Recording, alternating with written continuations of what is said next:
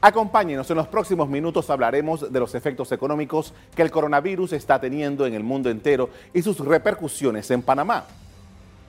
El virus ha tenido un impacto en la producción y logística en todo el mundo. Este martes 3 de marzo, la Reserva Federal de los Estados Unidos bajó las tasas de interés para proteger a la economía de ese país. Países adoptan las medidas posibles para proteger la economía mundial de la propagación del coronavirus. En Estados Unidos, la Reserva Federal implementó un recorte de emergencia en su tasa, el primer recorte no programado desde 2008. El Comité Federal de Mercado Abierto anunció una reducción de medio punto porcentual en el rango objetivo para la tasa de fondos federales, llevando ese rango a 1% y un cuarto por ciento. Mis colegas y yo tomamos esta medida para ayudar a la economía de los Estados Unidos a mantenerse fuerte frente a los nuevos riesgos para las perspectivas económicas. Los fundamentos de la economía estadounidense siguen siendo sólidos. La OCDE prevé que la economía mundial crecerá a la mitad si la crisis del coronavirus se alarga y agrava. Recorta las previsiones para 2020 hasta un avance del 3,3%. El brote del COVID-19 ha tenido un efecto visible en los precios de los activos financieros a nivel mundial. Latinoamérica tampoco se salva del impacto, aunque es moderado. Países y compañías se verán afectados por una China más lenta y la debilidad de los precios de las materias primas. La decisión de la Reserva Federal significó el primer recorte de emergencia de las tasas de interés desde el año 2008, cuando Estados Unidos estaba en plena crisis financiera lo que demuestra que el banco está viendo con cuidado el tema del coronavirus.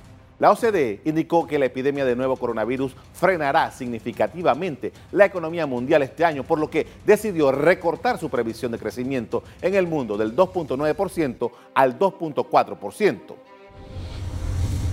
Según la Organización para la Cooperación y el Desarrollo Económico, China crecerá 0.8 puntos porcentuales menos de lo previsto. También prevén recortes en la zona euro y particularmente en Italia, el principal foco del coronavirus en Europa, donde señala que tendrá crecimiento cero. La OCDE dice que la contracción de la producción china tuvo efectos en todo el mundo y advirtió que una epidemia más duradera que se ampliara a Asia-Pacífico, Europa y América del Norte podría incluso dividir por dos el crecimiento mundial este año. Por largos años, China continental ha sido el segundo usuario del Canal de Panamá. Cualquier cosa que pase en el comercio del gigante asiático tiene su impacto en la vía interoceánica.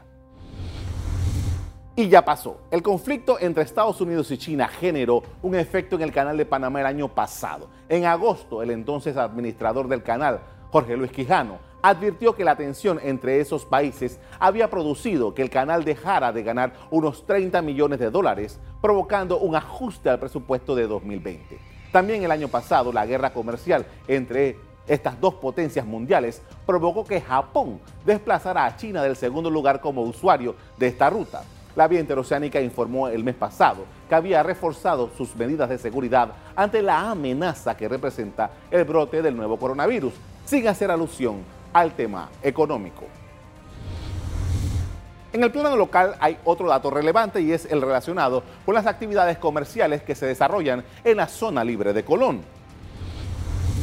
La República Popular China es el principal proveedor de la zona libre de Colón. En 2018 se registraron más de 3.226 millones de dólares en transacciones con empresas de ese país.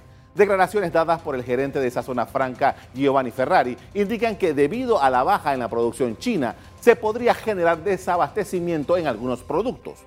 Equipos electrónicos, textiles, repuestos automotrices, electrodomésticos, entre otros, son los principales bienes chinos que se comercian en Colón. Pero no solo es la zona libre, de China se importan materias primas que se emplean en la industria local, como es el caso de los laminados, acero, placas, baldosas de cerámica y fundación de hierro y acero. En la Cámara de Comercio de Panamá ven con detenimiento los efectos del coronavirus. No podemos, digamos, obviar el hecho de que esto va a tener algún impacto económico. Es difícil calcularlo en este momento. Eh, lo, cierto, lo cierto es que en la medida en que podamos aportar todos a las medidas de prevención, el impacto va a ser el menor posible. El fenómeno del coronavirus eh, refuerza la necesidad de que las compañías locales tengan planes logísticos detallados para compensar una eventual escasez y las demoras en los pedidos.